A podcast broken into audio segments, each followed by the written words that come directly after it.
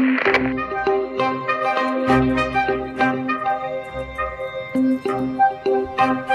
you.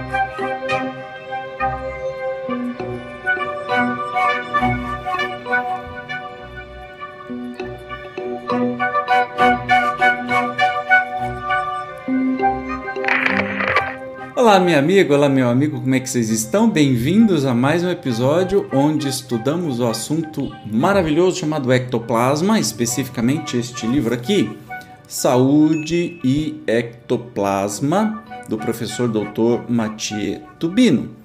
A ação do ectoplasma, visão prática e dissertações filosóficas.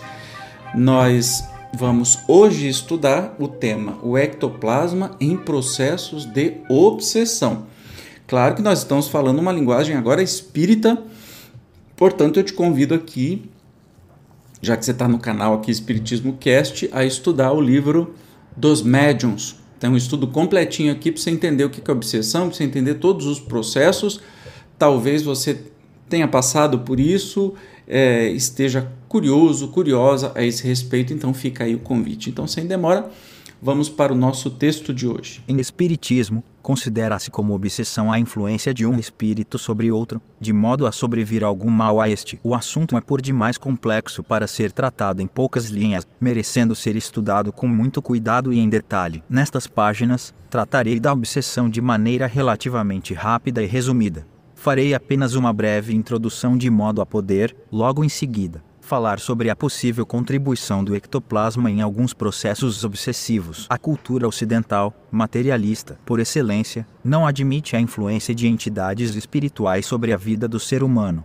Porém, para muitos povos, considerados atrasados pela visão ocidental, esta interferência era e continua sendo considerada. É interessante que, particularmente, o mundo que se diz cristão não estude a sério este assunto, quando nos escritos básicos do cristianismo são claramente descritos fatos de influência de espíritos sobre encarnados. É claro, se você quiser, você pode aqui assistir neste canal, né? Sobre obsessão, tem muito material aqui o que o professor vai é, realmente dar um, um, um, resumão, tá? E ele acha realmente extraordinário que o cristianismo, né, apesar de ter isso amplamente nos evangelhos, por exemplo, em muitos lugares, acabe ignorando que exista espíritos, espíritos obsessores, enfim, outras coisas, quando é muito claro, e é isso que ele vai exemplificar aqui. Dá uma olhadinha. Ó. Em Marcos, capítulo 9, versículos de 17 a 29. 17. Respondeu-lhe um dentre a multidão: Mestre, eu te trouxe meu filho, que tem um espírito mudo. 18. Este, onde quer que o apanho, convulsiona de modo que ele espuma, reina e usa dentes, e vai definhando, e eu pedi aos teus discípulos que o expulsassem, e não puderam. 19. Ao que Jesus lhes respondeu, ó geração incrédula, até quando estarei convosco? Até quando vos hei de suportar? Trazei-mo. 20. Então lhe o trouxeram, e quando ele viu a Jesus, o espírito imediatamente o convulsionou, e o endemoninhado, caindo por terra, revolvia-se espumando. 21. E perguntou Jesus ao pai dele: Há quanto tempo sucede-lhe isto? Respondeu ele: Desde a infância. 22 E muitas vezes o tem lançado no fogo e na água, para o destruir. Mas se podes fazer alguma coisa, tem compaixão de nós e ajuda-nos. 23. Ao que lhe disse Jesus: se podes tudo é possível ao que crê. 24. Imediatamente o pai do menino, clamando, com lágrimas, disse: Creio. Ajuda a minha incredulidade. 25. E Jesus, vendo que a multidão, correndo, se aglomerava, repreendeu o espírito imundo, dizendo: Espírito mudo e surdo, eu te ordeno. Sai dele e nunca mais entres nele. E ele gritando e agitando muito saiu. E ficou o menino como morto, de modo que a maior parte dizia: morreu. Mas Jesus, tomando-o pela mão, o ergueu e ele ficou de pé. E quando entrou em casa, seus discípulos lhe perguntaram à parte: Por que não pudemos nós expulsá-lo?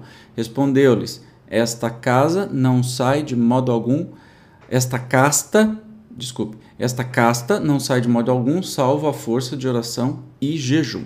E aí a gente vai ver isso é só um dos inúmeros exemplos que tem de Jesus expulsando os espíritos, né? Aí que as religiões acabam é, fechando tudo isso em demônio, né? E a gente espírita, nós que somos espíritos, sabemos que demônio, capeta, cramunhão, Lúcifer não existe. Existem espíritos em todas as gradações, né? De ignorância, de crueldade, de bondade, enfim, e estes são os espíritos infelizes e que, quando estão com uma pessoa, a gente chama de obsessor. Né? Mas vamos continuar aqui os ensinos. Como podemos entender a questão da obsessão? Em páginas anteriores eu já coloquei algumas linhas sobre a ideia de que a realidade maior é a mental. Em resumo, somos o que pensamos. O pensamento é muito mais poderoso do que poderíamos em princípio supor, sendo característica espiritual que adquirimos e aperfeiçoamos ao longo do nosso processo evolutivo. Ao pensarmos, emitimos ondas de energia que se propagam pelo espaço, como se fôssemos uma estação de transmissão. Essas ondas alcançam todos os níveis de existência consciencial, de modo que podem atingir espíritos encarnados e desencarnados, desde que eles, de alguma forma, estejam vibrando em frequência semelhante. Se cada um de nós é uma estação emissora, por outro lado é, também, um sistema receptor. Assim, todos os seres pensantes, todos os espíritos, encarnados e desencarnados, são emissores e receptores em atividade incessante emitimos e recebemos fluidos de energia sem parar. A qualidade do que vamos emitir e do que vamos sintonizar depende essencialmente de nós. Se emitirmos pensamentos de paz e de felicidade, estaremos sintonizados com o mesmo tipo de emissores. Se emitirmos pensamentos de agressividade e infelicidade, estaremos sintonizados com os espíritos agressivos e infelizes. Este tipo de sintonia ocorre não somente entre espíritos desencarnados e encarnados, pois independe da situação corporal do espírito. Pouco importa o plano de existência onde ele esteja vivendo. A interligação mental pode acontecer entre encarnados, entre desencarnados, entre encarnados e desencarnados, Há também a auto-obsessão, na qual atuamos diretamente sobre nós mesmos, em sistema de circuito fechado. Vivemos no mar de pensamentos. É impossível não estar em sintonia com os espíritos que vibram no mesmo diapasão. Portanto, é um bom alvitre adequarmos a nossa atividade mental com bons pensamentos, a não ser que não façamos questão de estar em boas companhias.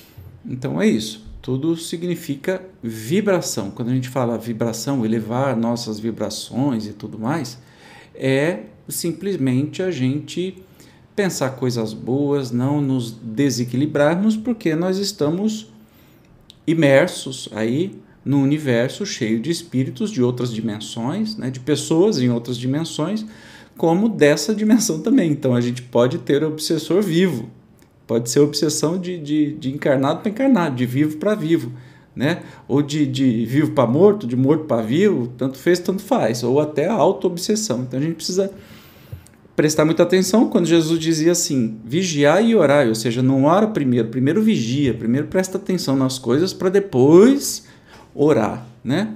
Porque se ficar só orando e pensar na morte da bezerra, você vai estar tá com pensamento livre, é a boca falando repetidamente, parecendo uma maritaca falando sem saber o que está falando, mas a cabeça está viajando. Sabe aquela plaquinha que a gente sempre encontra em centro espírito, silêncio é uma prece?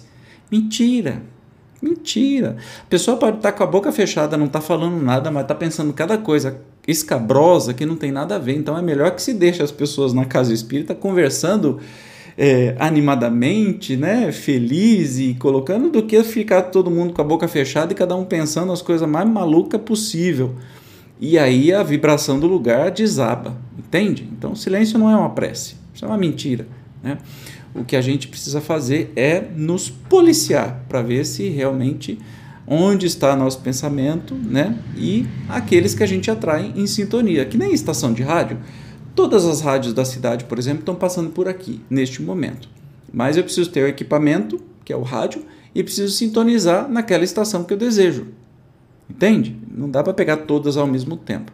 Então a gente tem que sintonizar aquilo que a gente deseja e não deixar que qualquer um sintonize na gente mesmo. Mas vamos continuar aí a explicação do professor.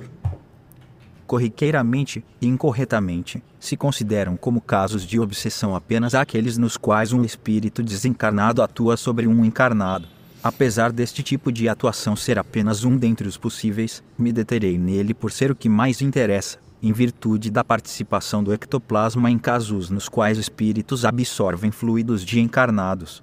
em verdadeiro processo de vampirização espiritual. Para que ocorra uma obsessão desse tipo, basta que haja a sintonia de uma pessoa encarnada com um espírito, o qual atua de modo a prejudicá-la.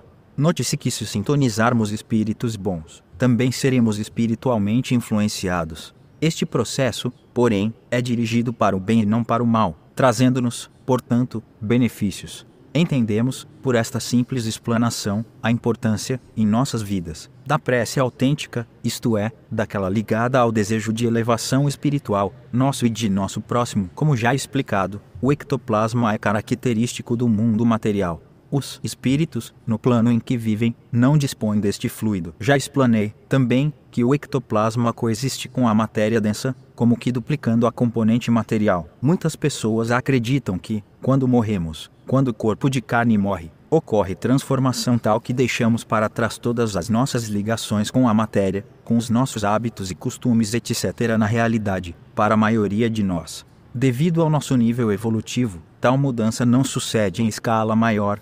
Muitos apenas largam, e a contragosto, o corpo de carne, mantendo, na medida do possível, todo o comportamento que tinham antes do desencarne. Assim, se alguém era fumante, continua com vontade de fumar, se era alcoólatra, continua com o impulso de beber, etc. Apesar dos espíritos continuarem com o mesmo comportamento após o desenlace, não lhes é possível, porém, satisfazer diretamente todos os seus desejos. Afinal, estão fora do campo material. Podem, no entanto, atender às suas supostas necessidades valendo-se de encarnados com os quais possam sintonizar de alguma forma. Neste sentido, um fumante encarnado é alvo de espíritos de fumantes, pois através dele, que emite ectoplasma característico de tabaco, podem satisfazer o seu vício.